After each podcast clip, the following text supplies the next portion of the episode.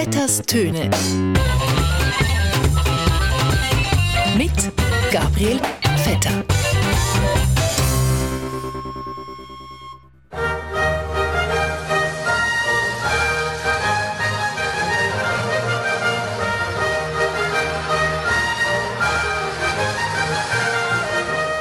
Es war schon mal eine ganz böse Zauberhex.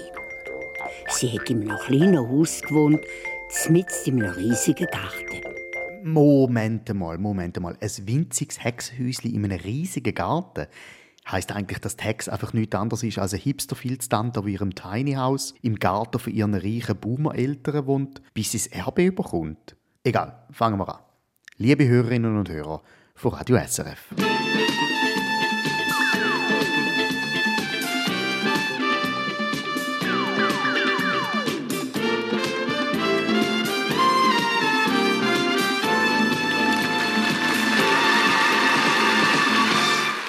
Es war schon mal eine ganz böse Zauberhex. gewesen. Nein, Trudi, Trudi, nicht jetzt. Schau jetzt, wir machen jetzt da fettes Töne. Ist gut. Ah, Also, wo sind wir gewesen? Migro. Äh, Genau. Die Migro, der Good Cop unter den Schweizer Grossverteiler, hat in dieser Woche verlautbaren lassen, dass sie in Zukunft vielleicht Alkohol und Tabak verkaufen Das tritt nach meiner Kenntnis ist das sofort. Unverzüglich. Das heißt, die Migro öffnet also ihre Grenzen für Leute, die Alkohol kaufen. Früher mussten so Leute über die grünen Grenzen flüchten, in Denner rüber. Aber jetzt können sie bald in die Migro, so wie sie wollen. Einfach reinspazieren, wieder rausspazieren. Und für viele ist die Tatsache immer noch komplett surreal. Jetzt seien wir hier. Jetzt seien wir hier. Das ist Wahnsinn. Man kann es gar nicht begreifen. Wir sind hier. Und äh, also ich, ich kann es gar nicht fassen. Ich kann es gar nicht fassen. Ich bin hier. Es gibt's gar nicht.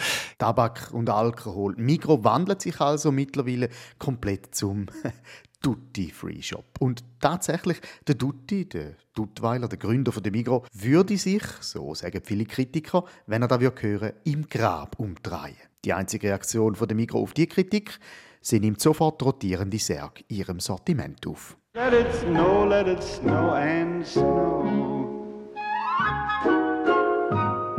Wobei, man kann ja sagen, so überraschend kommt der Schritt von der Migros nicht. Man hätte es ja auch ein bisschen können schrittweiser machen Ein kleiner Kompromiss zum Beispiel. Nicht sofort Bier verkaufen, sondern so halbe halbe.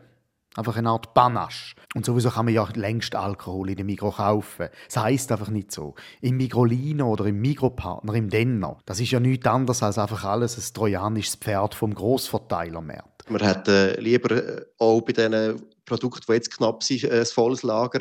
Dann könnten wir nämlich noch mehr verkaufen und unsere Kundinnen und Kunden glücklich machen. Aber äh, wir arbeiten jetzt mit dem, was wir haben. Aber eben, andere Läden machen den Schritt von der Migros jetzt nach. Jetzt soll sogar ein Reformhaus und der Unverpacktladen sollen jetzt Impfstoff verkaufen. Der Rudolf Steiner wird sich im Grab umdrehen. Das wäre ja dann eine Art quasi Untererde-Eurythmie.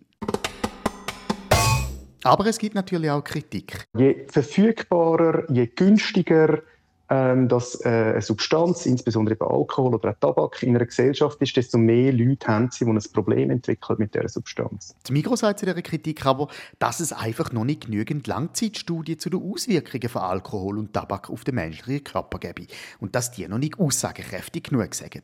Sie wollen die Lage weiterhin beobachten, abwarten und lieber Tee trinken. Äh, lieber Rum trinken. Also äh, Tee rumtrinken.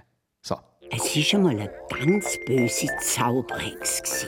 Zum Massnahmengegner jetzt auch als Kunde zu gewinnen, verkauft Migro übrigens jetzt auch Globuli und homöopathische Spirituosen. Äh, homöopathische Spirituosen, das sind einfach Getränke mit so wenig Alkohol drin, dass man es fast nicht kann nachweisen kann. Jetzt seien wir hier. Jetzt seien wir hier. Das ist Wahnsinn. Man kann es gar nicht begreifen. Wir sind hier. Und äh, also ich, ich kann es gar nicht fassen. Ich kann es gar nicht fassen. Ich bin hier. Es gibt's gar nicht. Was sonst noch war, in dieser Woche, Wetten, das ist wieder zurück. Ja, wetten das. Also Menschen, die sich nicht wirklich kennen, sitzen auf einem Sofa. Es dauert alles viel zu lang, während irgendeiner mit der Brille auf dem Kopf versucht, die Exkrement nur am Geschmack zu erkennen. Also ich weiß nicht, wie es euch geht, aber für mich tönt das wie ganz ein normales Weihnachtsfest im engen Kreis der Familie. Das Ganze dient als Anreiz.